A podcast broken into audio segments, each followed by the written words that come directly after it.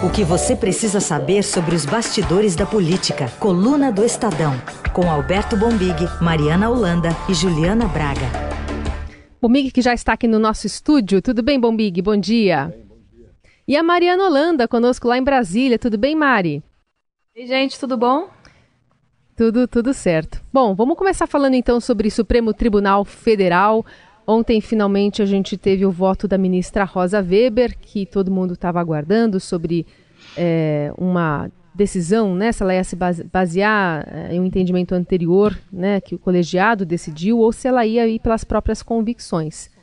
E parece que ela vai, acho que definiu, né, de uma certa forma, o resultado que a gente vai ser, vai ver mesmo só em novembro, né, Bombini? É, é, o Supremo tem sido uma caixinha de surpresa, mais que o futebol, né? Tá com viés de virada, né? Ó, oh, né? Tinha uma. Esse julgamento começou com uma expectativa muito alta dos advogados e do pessoal é, do, do, PT, por exemplo, que essa decisão no limite pode beneficiar o ex-presidente Lula. Quando o Alexandre votou para a manutenção da atual regra, né, que é a prisão após segunda instância, deu uma esfriada nos ânimos. Conversou com os advogados, com militantes, gente da política, gente do meio jurídico naquela quarta-feira e dizer, putz, imaginava-se que o Alexandre votaria para mudar, para mudar a regra e o trabalho seria fácil, seria mais fácil. O Toffoli não precisaria do último voto do ministro Toffoli. Você faria um placar ali, é, quando chegasse no Toffoli já estaria praticamente decidido. Né? Então, terminou aquela quarta-feira com a sensação de que é, a pressão, a opinião pública, a pressão da Lava Jato ainda ainda tem alguma força no Supremo. Então, se há alguma chance desse, uh, dessa revisão não ser feita, né, na revisão da atual regra, é essa pressão daqui até novembro, porque o julgamento só será retomado em novembro, semana que vem não tem sessão plenária, aquela coisa toda, de sexta-feira os ministros não fazem, raramente fazem sessão, é, a gente tem uma pressão da opinião pública muito forte daqui até novembro. Tanto que há sempre essa possibilidade do Toffoli tentar fazer um voto ali pelo meio, né? Jogo, que, que para mim, na minha, na minha, opinião, não faz muito sentido, mas enfim. Seria assim, ah, joga pro STJ, que seria a terceira instância e não a quarta. Caminha-se para, para uma, uma vitória e da tese de que condenação somente após trânsito julgado, ou seja, após a quarta instância, mas eu ainda acho que, que a opinião pública no Brasil, é, que ontem, aliás, foi bem forte em redes sociais, Vamos ver as ruas, ela talvez possa mudar alguma coisa. Por falar em pressão, é, é isso que está na coluna de hoje, né, Mari? Pressão e, e, e desapontamento, digamos assim. É, pois é. Na verdade, eu acho que é uma pressão muito sutil, se é que dá pra gente falar isso, mas eles são muito cautelosos sempre que eles conversam com a gente. A informação que a gente traz hoje na coluna é que ontem, na reunião do, do alto comando do Exército, que é, enfim, a cúpula do Exército, né, os, os generais é, da, ali da nata, digamos, que eles estavam reunidos ontem, não para tratar, obviamente, disso, mas para tratar das promoções, etc. E esse assunto, obviamente, surgiu. E foi meio que um consenso, foi conversado que estava todo mundo um pouco decepcionado com o voto da ministra Rosa Weber. Ela tem um trânsito super bom lá entre os militares e eles tinham expectativa de que ela votasse da mesma forma que ela votou no ano passado, que foi para, num caso específico, para manter o Lula preso. E essa mudança de entendimento da Rosa repercutiu mal ali dentro. Mas assim, eles sempre falam também não, não temos risco de comoção social e tudo mais. Só que o recado também de certa forma está dado. Exatamente. Agora, só um detalhe, é, nessa, nesse entendimento que está muito aí agora sendo falado, você até citou 5, 5 e 1. Ficaria 5 e 5 e o voto dele um 6 a 5, mas com terceiro... Bateu pênalti, eu tô a favor é, do pênalti. Ele ter, mas aí eles têm ele teria que convencer os outros a, a, a, apoiar a terceira instância também, né? Exatamente. Aí tem que convencer. Não, sim, que o que é bem difícil, é, eu acho pouco tem, provável. Tem que costurar isso aí. Tem que costurar. É. Aliás, ontem o ministro Dias Toffoli falou, né, ao final da sessão, uma, uma não sei, chamou a atenção a, a mensagem que ele passou nas entrelinhas, entrelinhas em relação à decisão que vai ser tomada em novembro. Vamos ouvir. E eu estou ainda pensando o meu voto. Ainda, ainda tá estou, como o ministro Marco Aurélio sempre costuma dizer, estou aberto a ouvir todos os, os debates e como a, a, a senhora e os senhores sabem, muitas vezes o voto nosso na presidência não é o mesmo voto, pelo menos eu penso assim, em razão da responsabilidade da cadeira presidencial, não é um voto de bancada, é um voto que também tem o cargo da representação do tribunal como um todo. Não, entender que é, ele votaria diferente se não fosse presidente? Não, entender. Aliás, ele está completando 10 anos de Supremo esse mês. É, já, já, temos, já, já temos 10 anos de Toffoli e com essa decisão bem importante pela frente. Então, é, vamos ver, né? É difícil fazer uma previsão nesse caso. É, se a, ontem, se a Rosa de fato tivesse mantido o entendimento do habeas corpus, uhum já que ela sempre vinha dizendo que o da Constituição ela é, era. Ela estava seguindo só o colegiado, né? É, que falou, no caso específico eu não vou mudar, mas eu, quando isso foi discutido, ela indicava que, que votaria pelo trânsito julgado. É, mas se ela tivesse ontem é, votado pela prisão é, em segundo, logo após condenação em segunda instância, praticamente resolvido. estaria praticamente resolvido. A menos que a Carmen Lúcia mudasse, é pouco provável, mas enfim, estaria praticamente, não, não foi o que aconteceu. Ela, ela, então, a gente pode dizer que ela manteve é, vivas esperanças de quem defende é, a mudança da regra atual. Só um detalhe, você fez uma analogia com o futebol, ele não estaria tão, talvez escondendo o, o jogo ali, escondendo o voto, porque ele é muito da, da política, né? Falou em pacto. Vai ouvir as partes, né? Por exemplo, ele, é, é, família Bolsonaro. Família Bolsonaro está fazendo campanha contra isso, né? Contra a prisão de segunda instância, né? Uhum. É, eu achei que o, que o Toffoli deixou muito aberto, né? É. Vai ouvir, ele tem um trânsito muito bom no meio político, é um dos ministros talvez que, que mais não, não apenas por força do cargo que ele ocupa hoje, presidente da STF, mas sempre teve um, um trânsito muito bom no meio político. Eu acho que, que até, até senti ali que ele gostou dessa deixar esse troço para novembro. Tá Bom, já que a gente está falando tanto de futebol, o Pronto Falei vai trazer um, um, um convidado. Pronto, falei. Vai partir, vai que é sua, Tafarel! Partiu, bateu, acabou! Acabou!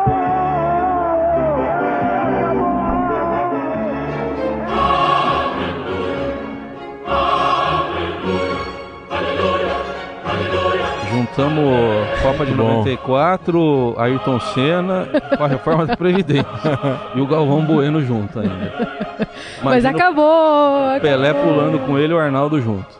Nesse caso seria o Rodrigo Maia e o Columbre abraçados. A, a, bom, a reforma da Previdência, né? Ela finalmente. Nem foi uma novela muito grande neste governo, né? É que ela começou no governo Temer e terminou nesse. Então demorou mais do que do que seriado de muitas temporadas, né? e terminou ah, com uma vitória expressiva da, da presidência das duas casas. Eu acredito mais a, a, a, presidência das duas casas do que, na verdade, ao governo. É. Aliás, vamos ouvir também um trechinho do deputado Samuel Moreira, né, o relator é, desse texto, falando e reforçando o fim dos privilégios. Então o resultado é ótimo. 800 bilhões é um bom resultado. Uma economia de 800 bilhões em 10 anos. Agora, tão importante quanto isso são corrigir injustiças. Por exemplo, a partir da promulgação né, da, da, da reforma, não poderá mais se criar regimes próprios, regimes públicos. Uhum. Nós estamos vedando a criação de novos regimes públicos. É no regime público que realmente ocorrem os privilégios. Né? Nós estamos proibindo a criação de novos regimes públicos e buscando uma convergência no futuro para que todos possam ter um regime só. Uhum. Né? Todos possam ser iguais, porque nós hoje no Brasil ainda temos dois regimes. Né? Você tem lá o INSS e você tem o regime público. Por quê? Duas categorias de aposentados, inclusive uma mais privilegiada que a outra. Não é justo. Pois é, é corrige. Vamos ter que fazer outra os especialistas estão dizendo que daqui a uns anos vai ter que fazer novos, novos ajustes. Essa, de fato, é uma questão da, da não apenas política, mas uma questão da, do, do, da, da, contemporaneidade mesmo. Né? As pessoas vivem mais, querem viver melhor. E então vamos ter que ficar revisando o sistema previdenciário sempre, né? É, Mudou-se muito o entendimento que a gente tem da, da terceira idade e das forças produtivas. Né? Antigamente, um trabalhador, lá atrás, quando os sistemas foram criados, ele ele se aposentava já muito desgastado e vivia muito pouco. Hoje as pessoas se aposentam ainda com saúde e querem viver, querem viajar, querem, querem ter uma, uma vida boa, querem aproveitar o que, que muito, muito, provavelmente não puderam aproveitar enquanto estavam ali é, com horários apertados e tudo mais. Então a Previdência será sempre uma questão para, para todos as, uh, os governos. Né? A gente tira um, tira um problema da frente, mas é momentâneo. Lá na frente isso vai ter que voltar a ser discutido. Vamos ouvir também, então, o Major Vitor Hugo, né, o líder do governo na Câmara, já pensando no futuro. É, alguém pode dizer que a reforma da Previdência demorou muito para ser aprovada esse ano, acabou sendo concluída agora, praticamente é, em novembro. Mas muitos também não acreditavam que nós conseguiríamos chegar lá. Né? Então, essa é uma vitória muito grande, não só do governo, mas também uma vitória do país. Até porque essa reforma vai permitir com que outras aconteçam, a incluir a reforma tributária, que o governo deve embarcar daqui a pouco, a questão do saneamento, licenciamento ambiental, é, as pautas microeconômicas, como a questão do microcrédito, revisão do nosso sistema bancário, do sistema cambial, é, autonomia do Banco Central, securitização e tantas outras pautas importantes, como também a revisão do Pacto Federativo. Tem muitas, hein, Mari? Tem alguma prioridade aí? O governo está trabalhando com alguma prioridade? Olha, o governo fala de reforma tributária e reforma administrativa, essa que mexe na estrutura da carreira dos servidores e tudo mais. Só que no Congresso, eu vou ser muito sincera, já está um clima meio de fim de ano, viu? É eu acho que já, porque a Previdência, ela tomou muita energia do Congresso. Esse ano foi um ano muito. É, como é que eu digo? Carregado lá, sabe? E aí eu acho que passou, essa previdência agora está um pouco na ressaca, sabe? Dessa, dessa reforma que foi tão importante. E essas outras reformas que o governo está querendo aprovar aí na agenda, elas são muito polêmicas, apesar de é, encontrarem ressonância no discurso do Rodrigo Maia, que é quem vai enfim, quem, quem, dá fluxo às, às, reformas no Congresso, é, reforma tributária tem muita polêmica, encontra muita resistência é, por exemplo, das bancadas lá do, do, de Amazo do Amazonas. Então, assim, a reforma administrativa tem uma super pressão dos servidores. O que a gente está apostando aqui é que provavelmente não vai andar ainda nesse ano. Talvez consigam aprovar, é, começar a ver numa comissão mista a tributária. Reforma administrativa deve chegar na semana que vem. Mas, assim, aprovar de fato, dar um grande impulso, eu acho mais difícil. mais difícil. É, na melhor hipótese, seria aprovar uma, o que eles chamam de uma primeira fase da tributária. Dois meses para o Natal, nós estamos há dois meses. Já tem coisa de Natal. Já tem panetone, já tem enfeite, já tem comercial de refrigerante com Papai Noel. Ah, a gente entende os deputados, eles têm razão. É, e, e, já está no clima já. É, e, e, vamos ter sempre questões é, que acabam travando, de certa forma, o debate Tava não, mas ocupando demais o debate nacional, ocupando demais o Congresso, né?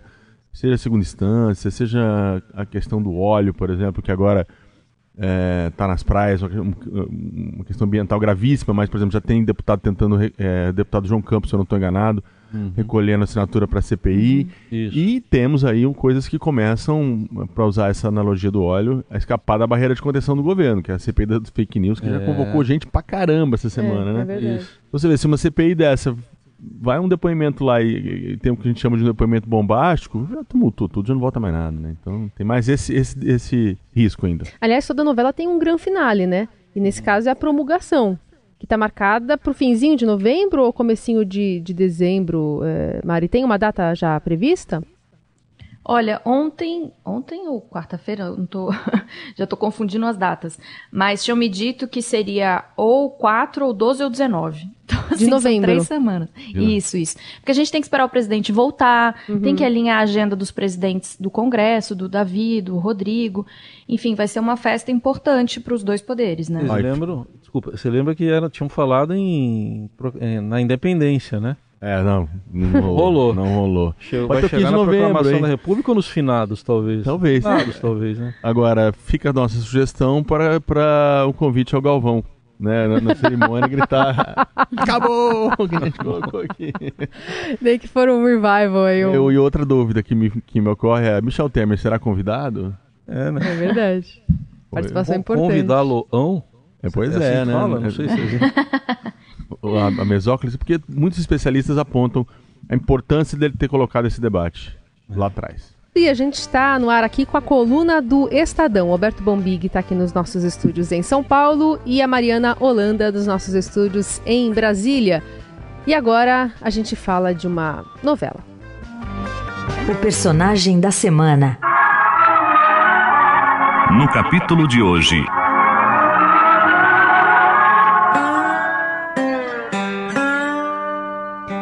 Bom, talvez a última cena dessa novela, que a gente está chamando aqui, Bombig, de Éramos 53, Opa, ótimo. por conta da bancada na Câmara do PSL, tenha sido o registro do pedido de expulsão do deputado Eduardo Bolsonaro do partido, né? Mas essa novela tem um tom aí meio velho oeste, pastelão, tá meio longe de terminar. E para ilustrar esse duelo entre as alas do partido, né, os vivaristas versus os bolsonaristas, a gente lembra aqui alguns golpes entre a ex-líder do governo, o deputado Joyce Hasselman, e o atual líder, o filho 03 do presidente. Aí o Eduardo Bolsonaro, o garoto nem, nem embaixador, nem líder do partido, nem presidente do PSL, nem nada. Então, mesmo com a, a interferência do Palácio, ele não conseguiu nada. Com o Valdir é até mais assim, vamos dizer assim, tranquilo. Porque ele próprio já deu uma declaração falando que aqueles áudios né, foram gravados no momento em que ele estava exaltado. E já a Joyce é complicado, que ela ainda está num fato muito recente, ela está muito triste por ter saído da liderança do governo, perdeu 30 cargos, perde notoriedade. Se olhar o dicionário Aurélio, talvez três loucada fazendo isso tudo. Enquanto fica essa guerrinha de meme pra cá, fazendo montagens minhas com bicho, né, com corpo de, de, de porco, quer dizer, é uma, é uma coisa muito baixa. Isso não ajuda o Brasil. Não ajuda. Na verdade, não ajuda em nada o Brasil, nada. né? Então são dois personagens da semana, a Jo- a Joyce e o Eduardo, né? E, e o Eduardo com, com o, o, o bônus, vamos dizer assim, dessa semana, de ter sido oficializado. é, oficializado? Foi desoficializado? O que aconteceu na questão? Como é que a gente. Na verdade, não sei, porque ele, na verdade, ele nem. Nem oficializou, É. né? Lançou, mas, mas enfim, desistiram de, de, de emplacar o Eduardo como embaixador. Embaixador.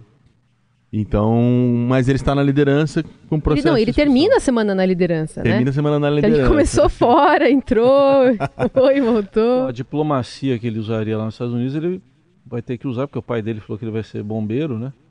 Exatamente. Ele bombeiro, Não, né? é- Você imagina ele sendo bombeiro. Olha, é um grande teste. não- É inegável que se ele conseguir pacificar essa bancada do PSL, é um, um grande teste, né?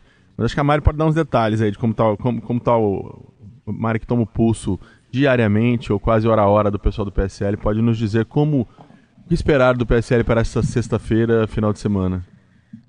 Olha, eu acho que a gente pode esperar pelas próximas semanas, pelas próximas sextas-feiras, no plural, ainda muita briga, porque se na semana passada a gente tinha uma batalha de listas, né, que a gente chamava, um grupo apresentava uma lista para manter o Valdir, aí depois colocavam o Eduardo, a gente tinha expectativa de que isso fosse continuar por um tempo, só que a batalha agora virou jurídica, então a gente vai depender do tempo da justiça para definir um pouco como é que vai funcionar.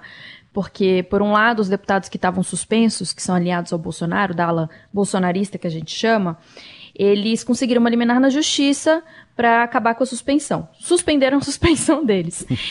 E, do outro lado, é, internamente, administrativamente no partido, tem esse pedido de expulsão não só, não só do Eduardo, como de outros é, parlamentares, tanto é, o Gil Diniz, que é de São Paulo, quanto outros, que são do diretório de São Paulo. Eles pediram tanto o afastamento, a dissolução do diretório, quanto a expulsão deles. Então, eles, o Bolsonaro, o Eduardo, foi notificado ontem e ele tem cinco dias para se defender no partido. Então, assim, essa novela vai demorar muito ainda, não está nem perto de acabar. A novela, tem- na verdade tem outra novela, mas essa está no âmbito, a Mari falou da justiça, no âmbito judicial e policial, que é o Meu Pé de Laranja Lima, que é outra novela também.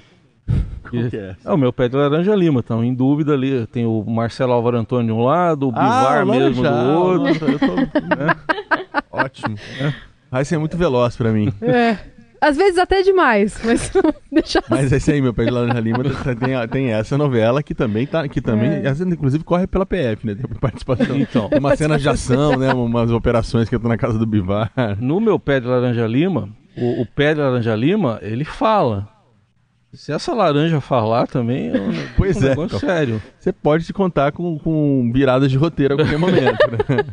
É, tá sensacional. Daqui a pouco nós temos que chamar o Pedro para comentar essa série aqui. O Pedro né, faz em série. É, porque engraçado que, que É. tinha tem uma uma esboçou-se uma trégua, né? Quer dizer, mas o, o, que parece, eu tenho a impressão de que como está voltando na, no, na temática final de ano, que eu acho que todo mundo vão, vai tentar levar do jeito que tá levando, aos trancos e barrancos, brigando aqui, brigando ali, mas pelo menos para encerrar esse ano legislativo e ver no ano que vem o que acontece, inclusive com a possibilidade de ter uma janela partidária. Isso. Aliás, é, ô, Mariana, o Luciano Bivar tem aparecido em Brasília? A gente não, não tem visto falar muito dele, só é, interlocutores, né, pessoas próximas a ele estão falando em nome dele. É, o Luciano Bivar, que é macaco velho da política, lembremos disso, tá no PSL desde, enfim, desde que o PSL foi fundado. Ele não é, não veio, não surgiu com a onda bolsonarista, ele existe no mundo político há muito tempo. Ele tá quietinho, ele tá aqui em Brasília já há muito tempo. Durante um período, no, bem no começo da crise, há, sei lá, um mês atrás, ele foi viajou para dar uma esparecida. Ele tem Uhum. casa em Miami, disse que ele foi para Miami, ficou lá. Mas quando começou a piorar a crise, ele voltou para Brasília e ele fala através dos seus interlocutores, né? Uhum. Ele evita se expor nesse sentido, mas os interlocutores dele, ali, é, pessoas ligadas a ele, o Júnior Bozella, a Joyce, eles vão conversando e falando publicamente mesmo, em on e tudo mais. Então, Bivar tá aqui, mas está articulando nos bastidores. Ele tem, teve uns atestados que ele colocou também, a questão de saúde, né? Aham. Enfim, e enquanto isso, a Joyce de- deixando claro que ela é candidata aqui em São Paulo e que será candidata do PSL, e o PSL dizendo que ela não será, e, e, enfim, se aproximando da Atena. Então tem mais essa outra é, vertente dessa disputa, que não é só essa da Câmara, que nós estamos acompanhando diariamente, mas também é a quem será o candidato do PSL em São Paulo. É, aliás, nessa entrevista que o Eduardo Bolsonaro deu à Camila Tortelli aqui do Estadão, ele, ele menciona que se tivesse que pensar em alguém aqui para São Paulo, o Datena seria um bom nome. Está avançando rapidamente essas conversas, avançaram. O que eu ouço muito com, com quem eu converso é, é- é difícil, personalidades do Datena e do Bolsonaro, né? Todo mundo tem muito medo, acham que... Porque o Datena tem aquele episódio, só para relembrar aqui rapidinho pro ouvinte, o Datena se filiou ao DEM, foi lançado senador pelo DEM, e de repente disse que não seria mais senador, e não satisfeito em, desistir da candidatura, ainda começou a bater no DEM, no próprio partido, né? se não me engano, tinha tido uma operação ali que pegava, o, resvalava no DEM, não sei o quê. E aí pegou no, no meio do mundo político, e pô, mas será que dá pra confiar no Datena? Ele não é muito impulsivo, né? Não é muito um cara que tem compromisso, na verdade, com o público dele do que com a política. Então tem sempre, há sempre esse risco, né? O Datena pode amanhã resolver que não quer mais, ou discordar de alguma medida do, do Bolsonaro e sair criticando o Bolsonaro. O Bolsonaro pode criticar o Datena, enfim. É, há, há um risco do temperamento de ambos. Mas, neste momento, avançam as conversas para ele ser o candidato da família em São Paulo. Aliás, já entramos então em outro quadro, que é o Apostas da coluna. A Mariana já desboçou aí que para as próximas sextas-feiras a gente vai ouvir falar muito ainda de crise no PSL. que mais, Mari? É, é, um pouco ainda no PSL, como o Eduardo tem cinco dias para se explicar, eu acho que vai ser interessante ver a resposta dele, porque o que eles alegam, é, bom, o grupo bivarista, né, que pede a dissolução ali do partido em São Paulo, tem uma série de, de, de provas ou de alegações, né? A gente tem que ver o que, que o Eduardo vai responder. Porque eles dizem, por exemplo, que teve cobrança indevida de mensalidade, que não houve transparência, que é justamente o que a- o clã alega contra o PSL, né? Então, assim, o Eduardo vai ter que se defender enquanto deputado, enquanto filiado e enquanto presidente do Diretório Estadual de São Paulo, que também está bem enroscado. Você, Bombinha? A minha aposta é que as discussões eleitorais vão se intensificar eh, nas capitais. Aqui em São Paulo, o PT está se movimentando. A possibilidade da Marta, da, no- da Marta Suplicy voltar para o partido, fez todo mundo se mexer. O PSDB tem que de- eh, definir, começar a definir quem é o vice do, Cov, do, do Bruno Covas. E essa questão do PSL. Eu acho que, que vão ser movimentos concomitantes. Conforme Brasília esfria, as capitais esquentam daqui até a virada do ano. Tudo bem. Bom, pra gente encerrar, eu vou dar o privilégio da escolha aqui do Bombig, porque a Mari tá longe, não dá pra ver aqui. Nós Uhum. temos duas músicas pra encerrar esse programa. Uma delas é mais brasileira, outra talvez te agrade mais por bater ali perto do jazz, não sei. Pois é, né? Vamos, vamos nesse bang bang, já que estamos nesse clima. Então. Bang bang, he shot me down. Bang bang, I hit the ground.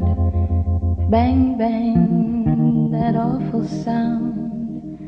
Bang bang, my baby shot me down. Então tá, então atirando para todos os lados. A Nancy Sinatra encerra a nossa coluna de Estadão de hoje. Exatamente. Bom, Big, obrigada. Aliás, uma frase fantástica que eu vi essa semana, que tem tudo a ver com esse momento. Vamos esperar o tiro para depois morrer, gente. Vamos, vamos cada, cada dia com essa agonia. Vamos esperar o tiro para depois morrer, tá? Então fica essa, essa pílula de sabedoria nessa, nessa manhã de sexta. Sem ansiedade, sem ansiedade. Sem ansiedade. Curte a vida. Mari, obrigada. Boa semana. Tchau, tchau. Valeu, pessoal.